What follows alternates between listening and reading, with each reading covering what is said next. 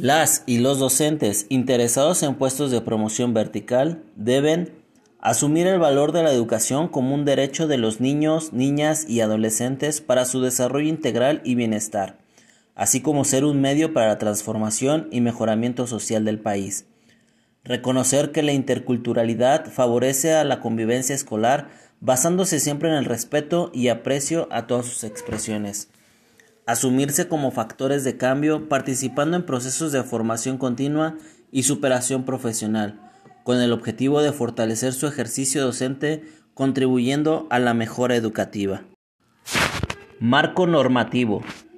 Los directores y supervisores han de sustentar su quehacer educativo en la normativa que señala la Secretaría de Educación Pública, para que puedan desempeñar sus funciones con calidad y siempre bajo los principios filosóficos y éticos establecidos. Tema 1. Artículo 3 Constitucional. Es el eje rector de la normatividad que se debe tener en cuenta en el quehacer docente. Por lo tanto, es de suma importancia que se conozca a la perfección. Algunos principios básicos del artículo son los siguientes. La educación es obligación del Estado. La educación inicial es un derecho. La educación básica y media superior son obligatorias. La educación debe ser obligatoria, universal, inclusiva, pública, gratuita y laica. La educación debe tener un enfoque en derechos humanos. Toda persona tiene derecho a la educación. El Estado, Federación, Estados, Ciudad de México y municipios Impartirá y garantizará la educación inicial, preescolar, primaria, secundaria, media superior y superior. La educación inicial preescolar, primaria y secundaria conforman la educación básica. Esta y la media superior serán obligatorias. La educación superior lo será en términos de la fracción 10 del presente artículo. La educación inicial es un derecho de la niñez y sea responsabilidad del Estado concientizar sobre su importancia. Corresponde al Estado la rectoría de la educación. La impartida por éste, además de obligatoria, será universal, inclusiva, pública, gratuita y laica. Tema 2. Ley General de Educación. La presente ley garantiza el derecho a la educación reconocido en el artículo 30 de la Constitución Política de los Estados Unidos Mexicanos y en los tratados internacionales de los que el Estado mexicano sea parte, cuyo ejercicio es necesario para alcanzar el bienestar de todas las personas. Sus disposiciones son de orden público, interés social y de observancia general en toda la República. Su objetivo es regular la educación que imparte el Estado, Federación, Estados, Ciudad de México y municipios. Sus organismos descentralizados y los particulares con autorización o con reconocimiento de validez oficial de estudios, la cual se considera un servicio público y estará sujeta a la Rectoría del Estado. La distribución de la función social educativa del Estado se funda en la obligación de cada orden de gobierno de participar en el proceso educativo y de aplicar los recursos económicos que se asignan a esta materia por las autoridades competentes para cumplir los fines y criterios de la educación. Toda persona tiene derecho a la educación, el cual es un medio para adquirir, actualizar, completar y ampliar sus conocimientos, capacidades, habilidades y aptitudes que le permitan alcanzar su desarrollo personal y profesional. Como consecuencia de ello, contribuir a su bienestar, a la transformación y el mejoramiento de la sociedad de la que forma parte. El Estado está obligado a prestar servicios educativos con equidad y excelencia. Las medidas que adopte para tal efecto estarán dirigidas de manera prioritaria a quienes pertenezcan a grupos y regiones con mayor rezago educativo, dispersos o que enfrentan situaciones de vulnerabilidad por circunstancias específicas de carácter socioeconómico, físico, mental, de identidad cultural, origen étnico o nacional, situación migratoria o bien relacionadas con aspectos de género, preferencia sexual o prácticas culturales. Tema 3. La nueva escuela mexicana. Nueva escuela mexicana. Orientaciones pedagógicas. Gestión escolar participativa y democrática, enfocada en el trabajo colaborativo, participación de los docentes, directivos, personal administrativo, así como la comunidad de madres y padres. Práctica educativa en el día a día, donde se toma en cuenta los ámbitos de orientación, entre los cuales se encuentran diagnóstico de grupo, organización del contenido, selección de las estrategias metodológicas y proceso evaluativo. Principios. Fomento de la identidad de México. Responsabilidad ciudadana. La honestidad es el comportamiento fundamental para el cumplimiento de la responsabilidad social. Participación en la transformación de la sociedad. Respeto de la dignidad humana. Promoción de la interculturalidad. Promoción de la cultura de la paz. Respeto por la naturaleza y cuidado del medio ambiente. Tema 4. Marco de referencia sobre la gestión de la convivencia escolar desde la escuela pública. La escuela tiene como objetivo que las niñas, los niños y las adolescentes adquieran conocimientos y habilidades para resolver los retos que se le presentan en la vida cotidiana. Además, la escuela es un espacio de formación y aprendizaje que favorece la convivencia entre los integrantes de la comunidad escolar, personal con funciones de supervisión y dirección, docentes, alumnos, personal de apoyo a la labor escolar y familias. La manera de convivir con otros en el ambiente escolar está determinada por valores, normas, formas de trabajo escolar, situaciones y contexto en el cual se ubica la escuela, lo que permite que éste sea un espacio donde confluyen diferentes maneras de relacionarse entre sus integrantes. El tema de la convivencia escolar ocupa un lugar significativo en la búsqueda de fortalecer o reestructurar las prácticas que favorecen ambientes propicios para el logro de los aprendizajes y del clima escolar. La convivencia es una meta que va más allá de la reacción ante la aparición de conflictos. Debe formar parte de la cultura escolar como un fin en sí mismo, que prepare al alumnado para su vida ciudadana, a la vez que como una condición para garantizar el aprendizaje y contribuir a, a su permanencia en la escuela. Es así que la convivencia escolar es una prioridad dentro del sistema básico de mejora educativa. De esta manera, resulta de suma importancia considerar los marcos normativos internacionales y nacionales que establecen los derechos y protección de las niñas, los niños y los adolescentes, los cuales orientan a la política educativa que habrá de impulsarse para mejorar las condiciones que aseguren reciban una educación de calidad, en el nivel y modalidad que la requieran, así como en el lugar donde la demanden. Tema 5. Ley General del Sistema para la Carrera de las Maestras y los Maestros. Artículo 13. Las funciones docentes, de técnicos docentes, de asesoría técnica, pedagógica, de dirección o supervisión de la educación básica impartida por el Estado deberán orientarse a lograr el máximo aprendizaje y desarrollo integral del educando, conforme a los objetivos que determina el Sistema Educativo Nacional. Asimismo, quienes desempeñen dichas tareas deberán reunir las cualidades personales y competencias profesionales conforme a los criterios e indicadores que determine la Secretaría, para asegurar que cuenten con los conocimientos, aptitudes, actitudes y capacidades que correspondan a los distintos contextos sociales y culturales. El artículo 14, en su fracción 4, habla sobre definir los procesos de selección para la admisión, promoción y reconocimiento a que se refiere esta ley y demás disposiciones aplicables.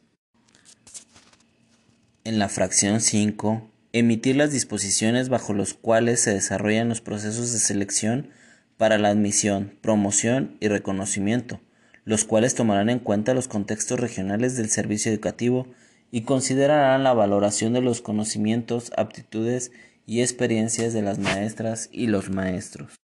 Fracción 8. Expedir en el ámbito de la educación médica media superior los procedimientos a los que se sujetarán las autoridades de educación media superior y los organismos descentralizados para la formulación de las propuestas de criterios e indicadores para la admisión, promoción y reconocimiento en el sistema. 10.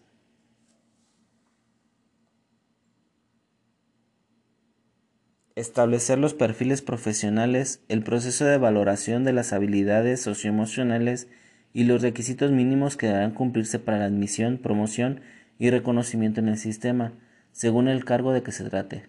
Para tales efectos, la Secretaría deberá considerar las propuestas que en su caso reciba de las autoridades educativas de las entidades federativas. En el artículo 7, fracción 10, habla sobre el perfil profesional, al conjunto de características, requisitos, cualidades o aptitudes que deberá tener el aspirante a desempeñar un puesto o función descrito específicamente.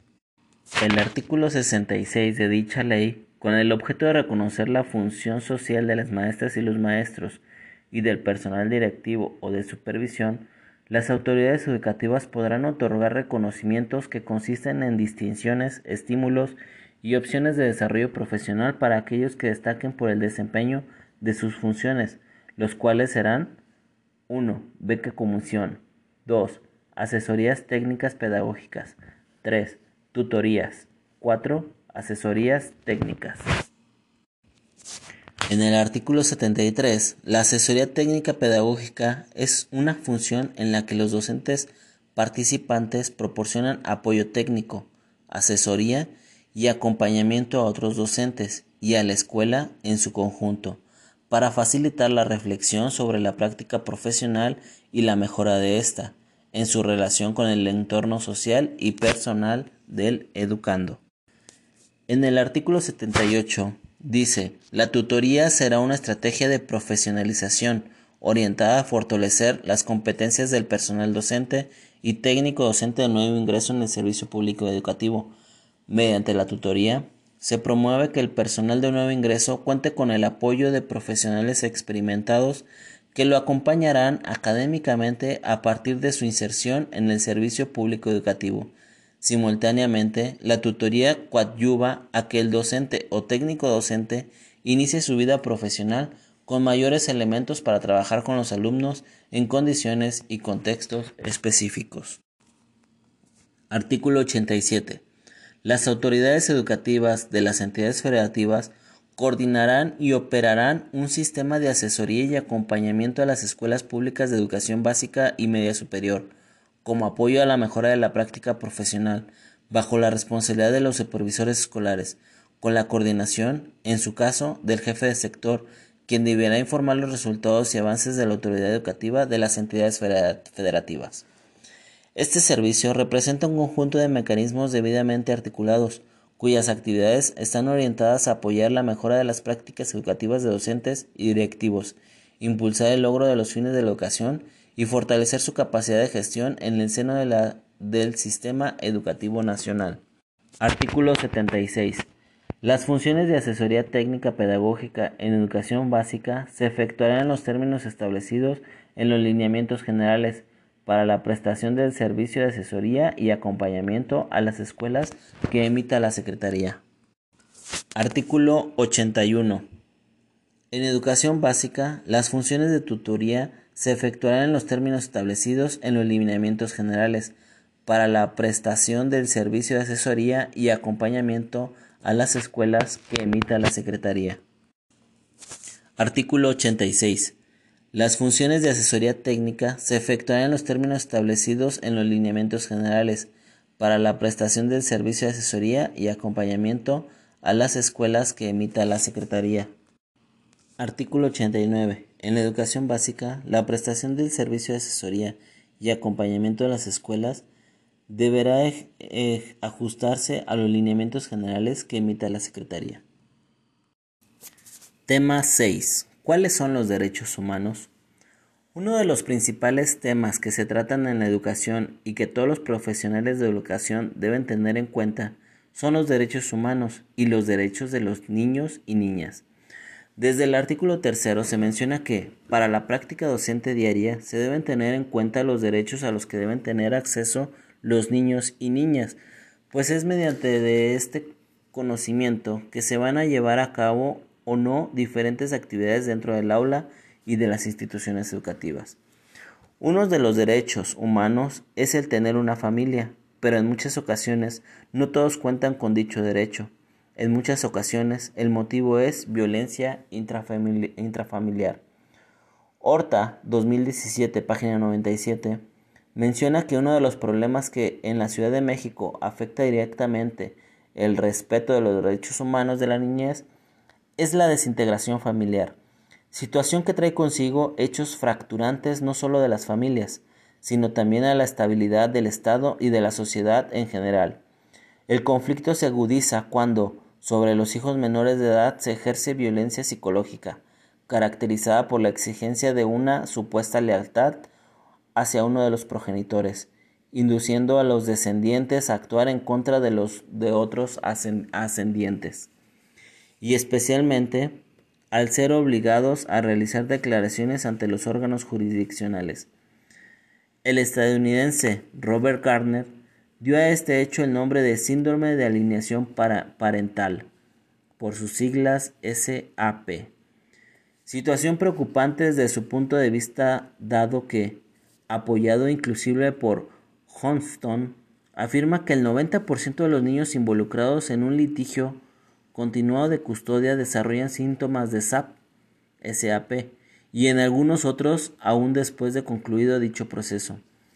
Debido al endeble sustento de la teoría del denominado síndrome, síndrome de, la, de la alineación parental, situación que se pondrá de manifiesto a lo largo de este artículo, y aunado a la falta de capacitación de los juzgadores para identificar esta conducta, existe el riesgo de emitir resoluciones erróneas por parte de las autoridades competentes, afectando prerrogativas de los niños y las niñas, tales como el derecho a la convivencia con los progenitores, a la identidad, a la salud, a una vida digna y en general a todo aquello que les permita un pleno y sano desarrollo. Por ello, resulta necesario realizar un análisis objetivo del impacto de la legislación mexicana en torno a la violencia psicológica, cambiante de nombre según la moda, con el fin de determinar las consecuencias vulneradoras en los derechos de las personas menores de 18 años. Tema 7. Lineamientos generales para la operación del servicio de asesoría y acompañamiento a las escuelas en educación básica. Sus siglas SAAE. Acompañamiento a las escuelas en educación básica. Objetivos Mejorar las prácticas de las maestras, los maestros, técnicos docentes y directivos escolares, partiendo de las experiencias y los saberes individuales y colectivos, así como de las necesidades de aprendizaje de los alumnos, para, para impulsar la toma de decisiones reflexivas e informadas en el trabajo del aula y la escuela, en un marco de equidad, inclusión y excelencia educativa.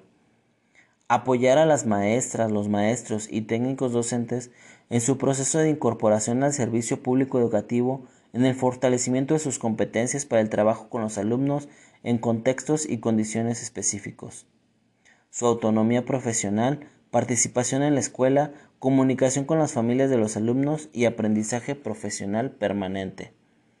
Contribuir a la transformación de las escuelas con base en lo establecido en el programa escolar de mejora continua y el impulso del liderazgo directivo del CETE y del trabajo colaborativo de la comunidad escolar. Organizar las acciones de asesoría, acompañamiento y tutoría de la supervisión de zona escolar como un servicio de apoyo a las escuelas, sistemático y continuo para la mejora de las prácticas profesionales. Lineamientos generales para la operación del servicio de asesoría y acompañamiento de las escuelas en educación básica. Título segundo del SAAE y su organización. Capítulo 1. Definición, objetivos y características.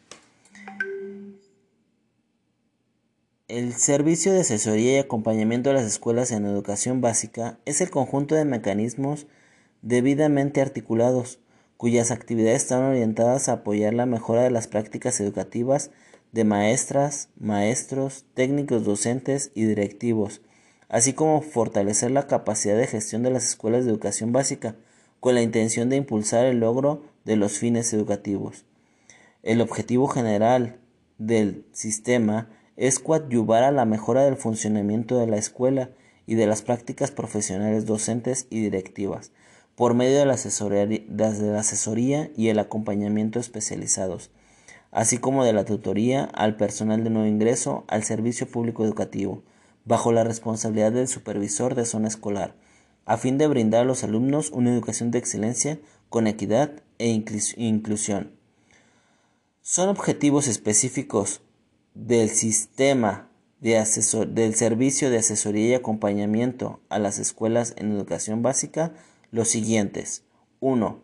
Mejorar las prácticas de las maestras, los maestros técnicos docentes y directivos escolares, partiendo de la experiencia y los saberes individuales y colectivos, así como de las necesidades de las, de aprendizaje de los alumnos, para impulsar la toma de decisiones reflexivas e informadas en el trabajo del aula y la escuela, en un marco de equidad, inclusión y excelencia educativa. 2. Apoyar a las maestras, los maestros y técnicos docentes en su proceso de incorporación al servicio público educativo, en el fortalecimiento de sus competencias para el trabajo con los alumnos en contextos y condiciones específicos, su autonomía profesional, participación en la escuela, comunicación con las familias de los alumnos y aprendizaje profesional permanente. 3. Contribuir a la transformación de las escuelas, con base en lo establecido en el programa escolar de mejora continua y el impulso del liderazgo directivo, del CETE y del trabajo colaborativo de la comunidad escolar. 4. Organizar las acciones de asesoría, acompañamiento y tutoría de la supervisión de zona escolar como un servicio de apoyo a las escuelas sistemático y continuo para la mejora de las prácticas profesionales. El servicio de asesoría y acompañamiento de las escuelas en educación básica tiene las características siguientes. 1. Organiza el trabajo técnico pedagógico de la supervisión de zona escolar. 2. Dirige las acciones de asesoría, acompañamiento y tutoría a las escuelas de la zona al logro de los objetivos y metas que éstas establecen en su programa escolar de mejora continua. 3 es planificado, continuo y organizado de manera sistemática, cuyas acciones se desarrollan, se les da seguimiento y evalúan a lo largo del ciclo escolar. 4. Es dialógico al utilizar la discusión académica, el aprendizaje entre pares y el intercambio pedagógico como herramientas para ampliar la comprensión, la deliberación y la toma de decisiones orientadas hacia la mejora de las prácticas educativas y los, y los aprendizajes de los alumnos. 5. Es situado y dirigido al cambio educativo, al establecer retos de mejora acordes con las condiciones y el contexto de cada escuela, sus posibilidades, los saberes y las características de los colectivos docentes y la cultura escolar. 6. Es formativo en tanto implica el aprendizaje entre pares dirigido al fortalecimiento de valores, actitudes, conocimientos y habilidades profesionales de las maestras, los maestros, los técnicos docentes y los directivos escolares. 7. Atiende a la diversidad de situaciones y contextos, al propiciar que el colectivo docente favorezca la disminución de las barreras para el aprendizaje y la participación que enfrentan los alumnos, al, al tiempo que, que prioriza la atención de grupos y personas en situaciones de vulnerabilidad, con énfasis en la población indígena, migrante, con discapacidad y dificultades severas en conducta, comunicación y aprendizaje, así como de las escuelas ubicadas en zonas de alta marginación, multigrado y telesecundarias. 8. Coloca en el centro de la asesoría o tutoría alcanzar el máximo logro de aprendizaje de los alumnos, al tiempo que se articula con acciones de la escuela dirigidas a la atención del rezago educativo. 9 genera redes y comunidades de aprendizaje que favorecen las competencias profesionales de sus participantes y la mejora del servicio educativo de las escuelas de la zona, al propiciar que éstas compartan experiencias diversas y problemas comunes para analizarlos conjuntamente, de modo que se impulsen y adopten prácticas innovadoras y creativas.